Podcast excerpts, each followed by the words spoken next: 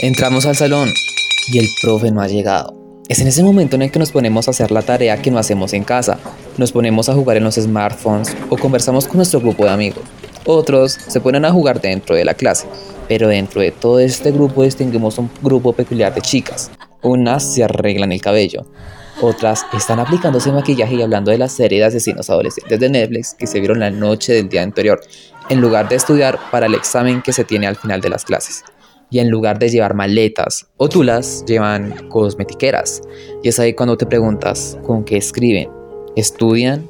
¿Cómo pueden aprobar materias si nunca se les ve tocando un libro?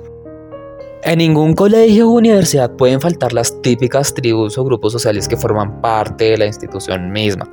Las personas, incluyéndome, las encasillamos con nombres y apodos estereotipados que no dejan ver un análisis profundo de cómo es la realidad de estas sociedades, porque simplemente solemos nombrarlos como los bullies o los vagos, o en este caso las chicas del maquillaje, sin ver la profundidad de sus situaciones. En este podcast hablaremos de las chicas del maquillaje sus características más notorias, sus habilidades y debilidades y una breve descripción psicológica de su personalidad. Este grupo social se caracteriza, pues como lo dice el capítulo de este mismo podcast, por ser un grupo de niñas que se preocupa por su imagen exterior. Las solemos ver muy arregladas, muy impecables, siempre a la vanguardia de la moda. Siempre tienen costosas pertenencias como su maleta o celular. Y aunque hay excepciones, siempre están preocupadas por lucir una buena imagen en redes sociales, aparentando tener una vida ya sea acomodada o simplemente feliz. Sin embargo, la realidad es muy distinta a la que parece. Esta descripción, aunque mayormente cierta, no refleja las habilidades y fortalezas de pertenecer a un grupo social como este mismo se presenta. Este grupo pues suele tener un punto a favor. Investigaciones han asociado la belleza con el efecto halo, el cual consiste en que si no conocemos a una persona, pero desde lejos se ve que tiene algún atributo o cualidad positiva, asociaremos a esas personas con cosas buenas, aumentando las posibilidades de que veamos a esas personas con buenos ojos, dándonos una buena primera impresión. Por ejemplo, una investigación en Estados Unidos pidieron a civiles a que votaran por una serie de personas, desconocidas claramente, para que fueran miembros de una organización. Los resultados fueron bastante claros el 82% de las personas votaron por personas que eran más simétricas, carismáticas y en forma, características que se asocian con la belleza, mientras que el restante era variable. Sin embargo, se puso a prueba a otro grupo de personas. En este caso no veían el físico de las personas, en especial el rostro, sino que simplemente se mostraba su currículo, y en este caso los datos llegaron a ser muy diversos.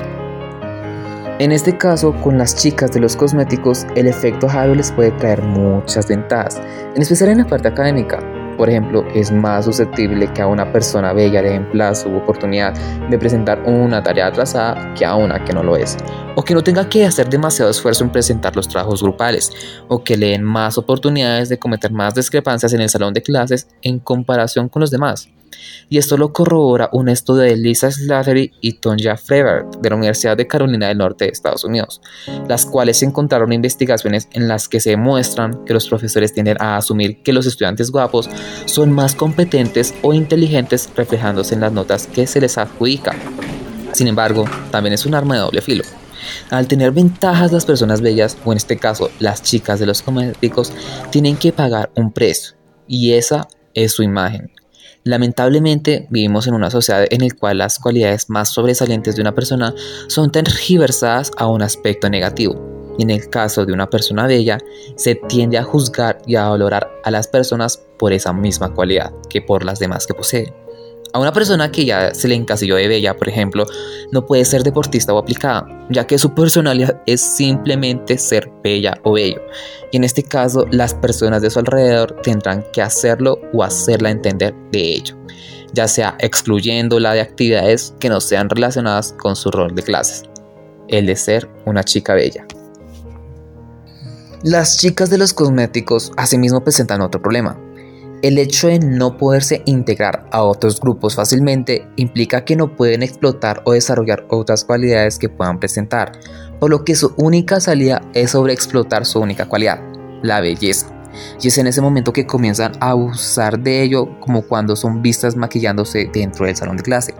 No poner atención a la misma y llamar la atención constantemente con sus adornos como celulares, carteras u outfits, y sobre todo de aparentar una vida acomodada y falsamente feliz, ya sea en sus redes sociales. Todo para dar a conocer a los demás su estatus de poder en la sociedad. Esto genera problemas de autoestima en los integrantes del grupo, ya que para mantener sus roles pueden presentar problemas de imagen, llegando sin exagerar a problemas de anorexia o bulimia. También la necesidad de estar a la moda o adquirir artículos lujosos para demandar poder e influencia. Y es que aquí otros de los problemas, y aunque son comunes, pero no generales en todo momento, es que los grupos sociales escolares pueden ser considerados como objetos de morbo y pueden ser sexualizados y hasta considerarlos con poca representatividad en los entornos escolares. Ya hablando en cuanto a la personalidad de las personas que conforman esta tribu, podemos decir que hay diferentes tipos de personas. Hay quienes son amables, carismáticas y tratan de dar siempre lo mejor de sí esto para despertar en los demás eh, un sentimiento de confiabilidad y amistad, así como también hay quienes son apáticas y un poco odiosas. Sin embargo, todos estos factores dependen de qué tan duro fue su entorno para encarrilarlas en su cerrado rol del curso, por lo que escribirlas de una forma puede ser subjetivo y un tanto llevado por el estereotipo. Y pues bueno, esto ha sido todo por hoy en la lonchera de sal. En el próximo episodio hablaremos de los aplicados, aquellas personas dentro del curso que adquieren las mejores calificaciones, pero que al final no parecen tener sentimientos. No olvides seguirme en redes sociales, en Instagram como Malevaro Real Piso 22 y en TikTok como Malevaro 22. Muchas gracias por su atención.